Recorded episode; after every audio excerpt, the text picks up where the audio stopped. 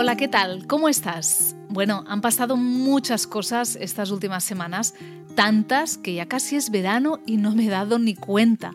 Quiero dar las gracias antes de empezar a todas las personas que vinisteis a todas las firmas de libros de San Jordi y también en las ferias del libro de Valencia y de Madrid. De verdad, muchísimas gracias. Conoceros y poder charlar un rato es un regalo. Así que a todos y a todas, gracias por venir. En el último episodio del podcast te dejé unos deberes para hacer. Que revisaras los límites en ti, que vieras si en aquello que querías que hicieran tus hijos e hijas tú eras ejemplo o no. Ya sabes, lo de llevar una vida saludable, acostarse temprano para dormir las horas que necesitan, respetar a los demás, cuidarse, etc. Espero que lo hayas hecho y te hayas dado cuenta de si hay cosas a mejorar. Porque después de darte cuenta, de que el límite nace en ti y de que no puedes hacer cumplir lo que ni tú cumples, hoy pasamos al siguiente paso, cómo poner límites conscientes.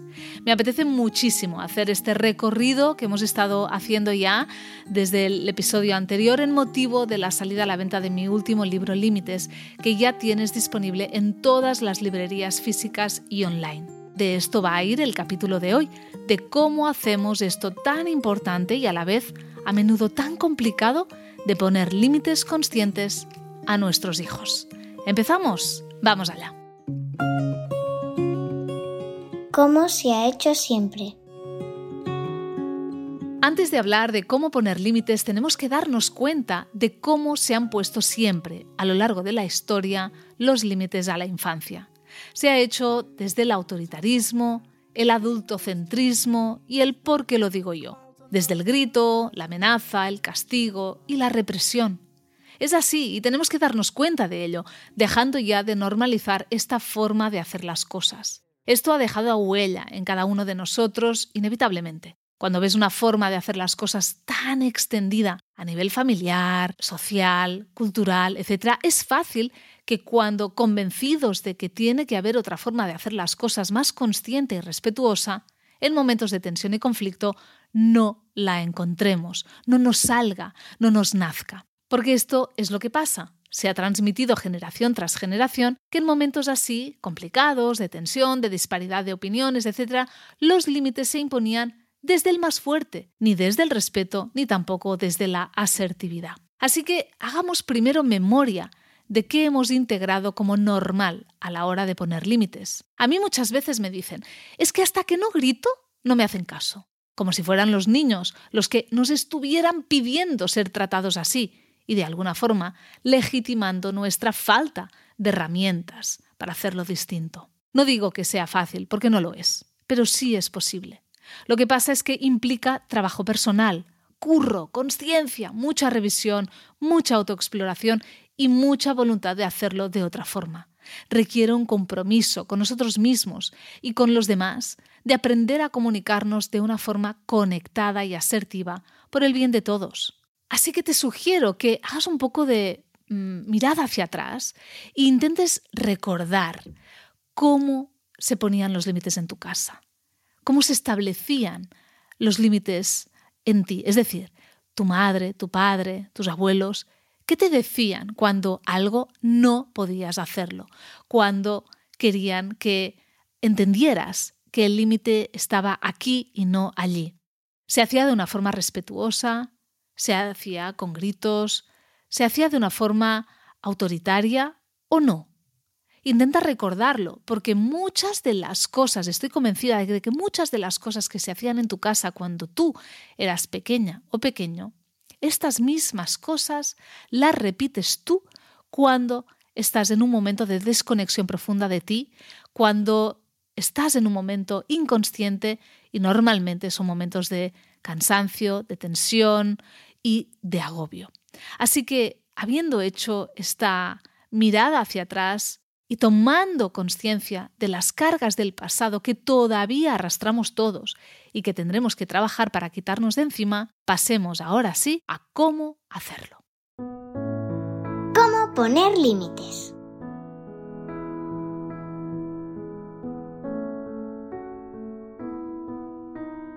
Lo primero que tenemos que hacer para poner un límite es estar seguros de él. Necesitamos seguridad, necesitamos sentirnos seguros del límite que estamos estableciendo. Si no lo tengo claro, voy a tambalear, voy a dudar y mi límite va a tener fisuras que mi hijo o hija va a detectar clarísimamente y créeme que lo va a aprovechar. Así que la seguridad es clave. Si no sabes si eso es un límite o no, pregúntate si afecta a su desarrollo, a su bienestar y a su integridad. Si afecta, es un límite. Es decir, por ejemplo, marcharnos ahora del parque, ¿es un límite o no? Depende. Si nos quedamos un rato más esta tarde en el parque, vamos a llegar tarde a casa, vamos a cenar más tarde y va a acostarse más tarde, si esto es un sí, claramente es un límite, porque no llegar a esta hora que estamos determinando en casa va a afectar a su desarrollo, a su bienestar, porque va a cenar más tarde, va a acostarse más tarde y seguramente vamos a tener un pollo.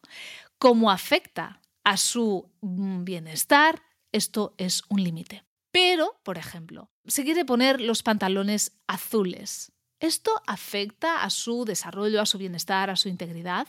En vez de ponerse, por ejemplo, los rojos que yo le había dejado preparados, seguramente es un no, no afecta en nada, es simplemente sus ganas de ponerse el otro pantalón ah, porque hoy se siente con el humor de ponerse esos pantalones, aunque no combinen, y eso a muchas os cuesta, aunque no combinen con la camiseta que lleva. Da igual, aunque no combine, no afecta para nada a su bienestar, a su integridad, a su desarrollo, por lo tanto, la ropa no es un límite, simplemente lo será cuando quiera ir con algo que no se corresponde con el tiempo que hace afuera y por lo tanto se podría resfriar o podría estar mal de alguna forma. ¿Sí? Hemos dicho que para poner límites conscientes necesitamos, lo primero, seguridad. Necesitamos otra cosa para poner límites conscientes, calma.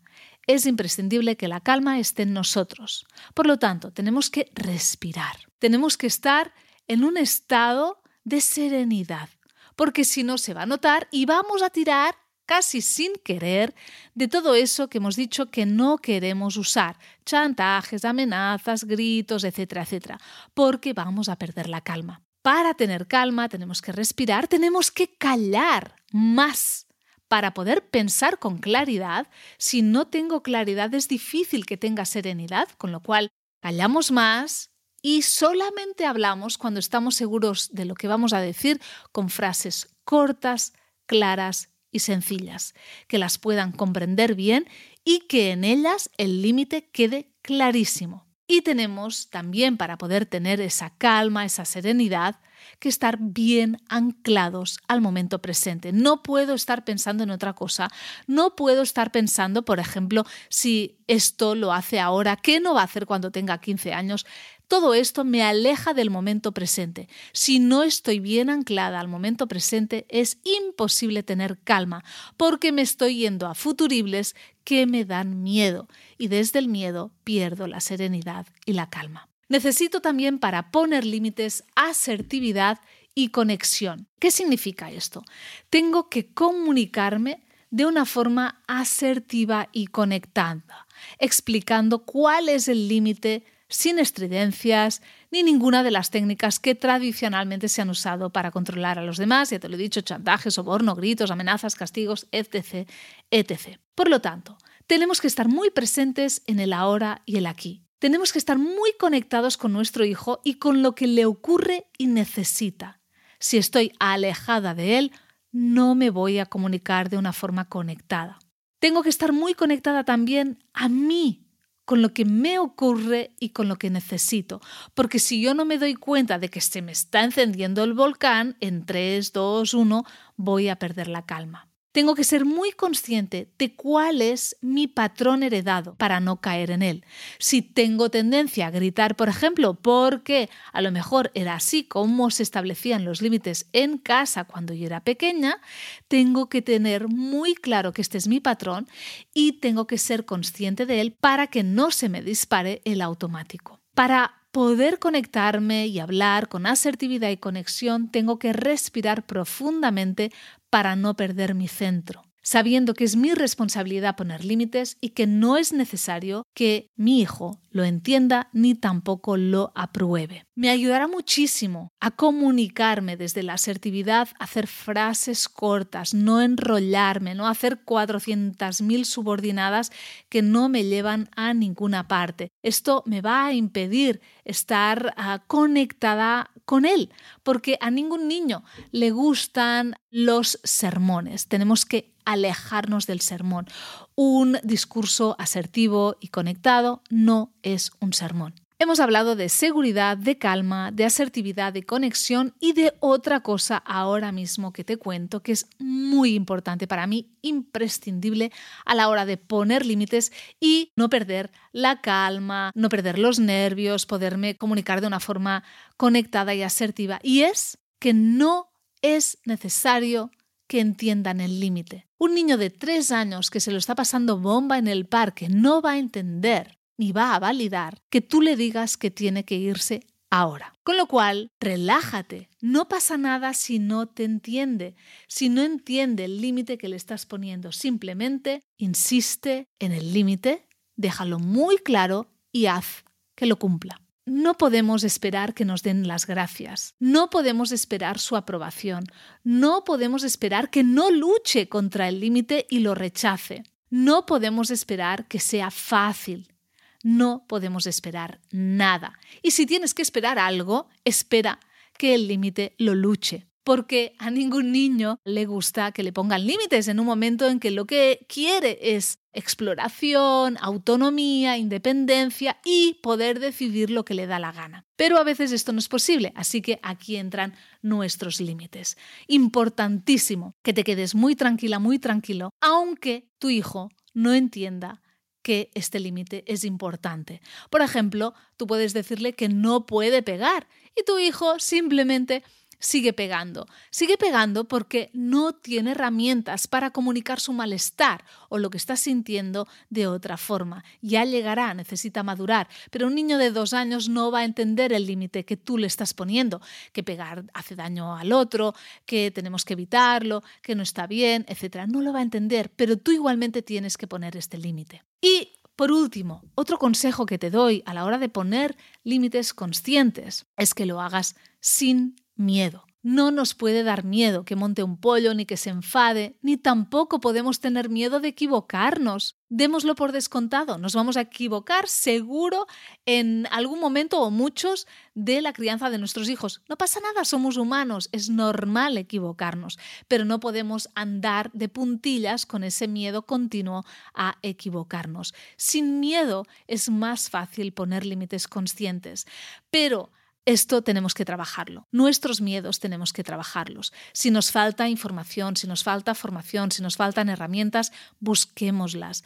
En el siglo XXI, en el año 2022 en el que estamos, ya no es excusa. Hay información por todas partes. Informémonos para poder comunicar los límites de una forma segura y sin miedo. Pero yo creo que el, como más se entienden estas cosas es con ejemplos. Así que voy a poner unos ejemplos extraídos del mismo libro Límites que creo que te ayudarán a comprender cuándo actuamos de una forma consciente y cuándo lo hacemos de una forma consciente en el mismo caso. Vamos con el ejemplo. Estáis en casa de los abuelos, pero tenéis que iros. Tu hijo de poco más de tres años, pongamos, está feliz porque allí juega con juguetes que no tiene en casa o porque están los primos y se lo pasa genial. Cuando le dices que tenéis que volver a casa, no lo acepta y hace oídos sordos. La forma inconsciente, vamos primero con la inconsciente, de gestionarlo a menudo es insistir, pero le dejas un poco más de margen porque te da una pereza tremenda que empiece a montar el pollo del siglo en casa de tus padres. Sigue a su rollo, sin hacerte caso, y tú te vas impacientando.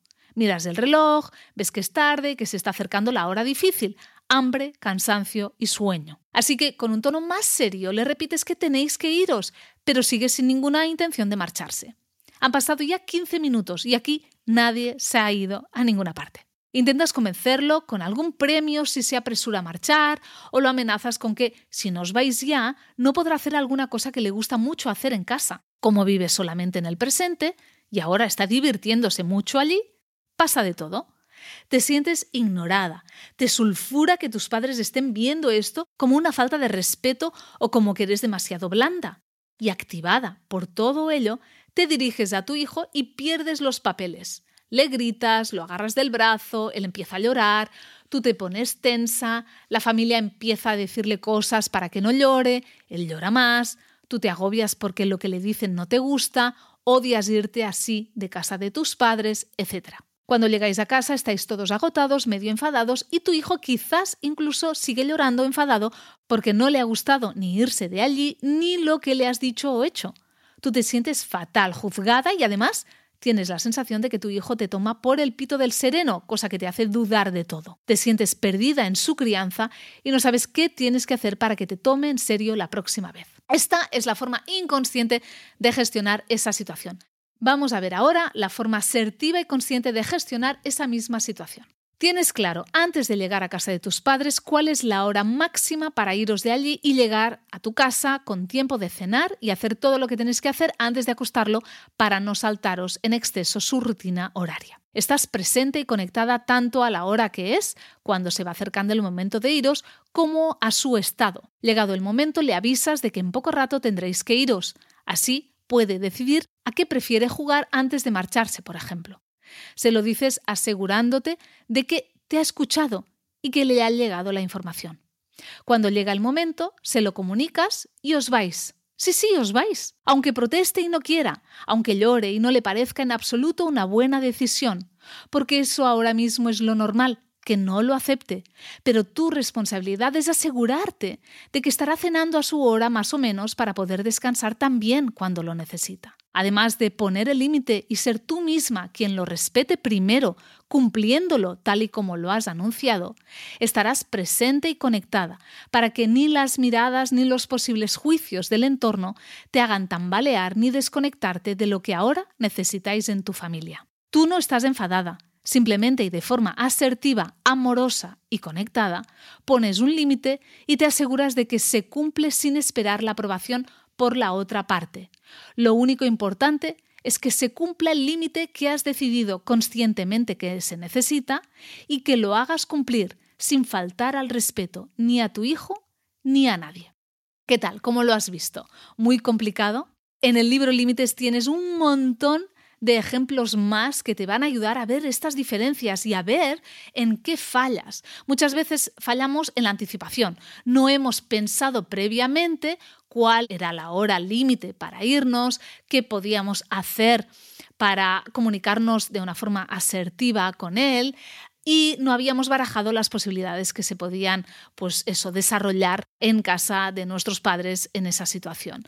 Pero si lo pensamos anteriormente, si estamos muy conscientes de cuál es nuestro estado y de cuál es el estado de nuestro hijo, seguro que podremos hacerlo mejor. Ten siempre en cuenta cuál es tu patrón para no caer en él. Y ahora, te propongo un ejercicio para que hagas en las próximas semanas y es poder tener un registro de los momentos en los que has establecido un límite y lo has hecho de una forma consciente y de los momentos en los que lo has hecho de una forma inconsciente y que no te ha gustado, para que veas las diferencias y que te des cuenta analizándolo que ha fallado en cada caso. Muchas veces puedes ver una correlación, es decir, que se repite un patrón. Por ejemplo, actúas de forma inconsciente cada noche antes de acostarles porque estás muy cansada. Aquí tendrás que anticiparte en cuanto a horarios, en cuanto a tu estado, es decir, a lo mejor tienes que darte descanso en otros momentos para poder estar mejor, etc. Analízalo. Los registros van muy bien, yo te lo recomiendo porque muchas veces nos damos cuenta de cosas que si no lo ponemos por escrito no vemos. Por lo tanto, un registro donde pongas día, hora y qué ha pasado, cómo has actuado tú, cómo ha actuado tu hijo tanto cuando es de una forma consciente como cuando tú actúas de una forma inconsciente. Y así, analizando dos, tres semanas, te vas a dar cuenta de muchas cosas que ahora mismo todavía no sabes de ti y de esas situaciones que se desarrollan en tu casa. Así que te animo a hacer este ejercicio y a reflexionar sobre todo lo que te he contado. Si quieres más, ya sabes que el libro Límites está a la venta ya en todas las librerías físicas y online y te va a ayudar seguro un montón. Noticias.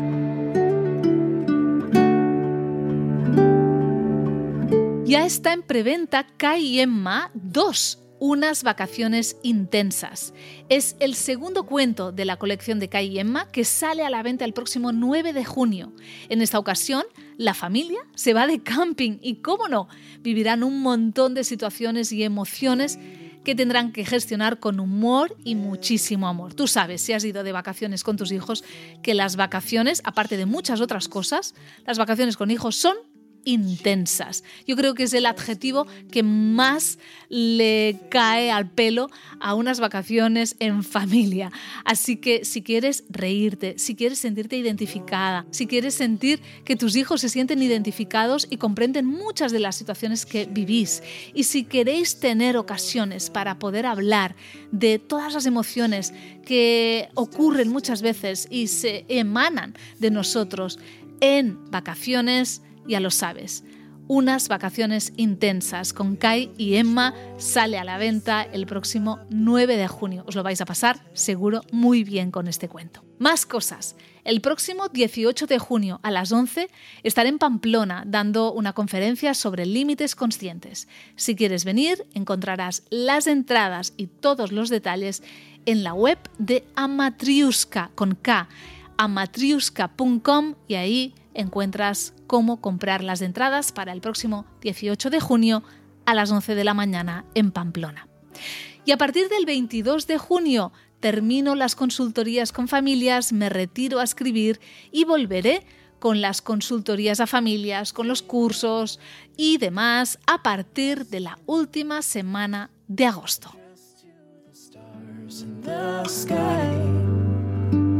and soon up there with the moon, my favorite regret.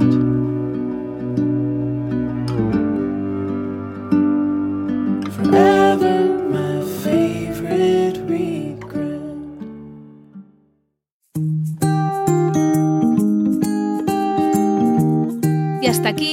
este episodio, que es el último de esta temporada 2021-2022.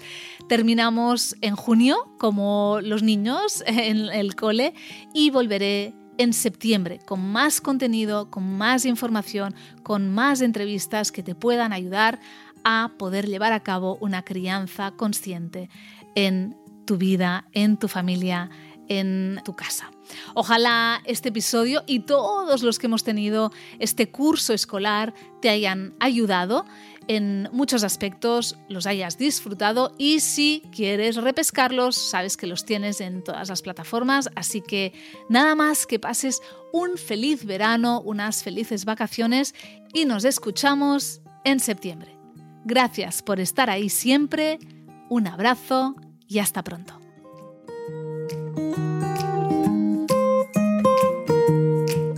El podcast de Miriam Tirado, tu podcast de crianza consciente que te ayudará a conectar con tus hijos con amor, humor y sentido común.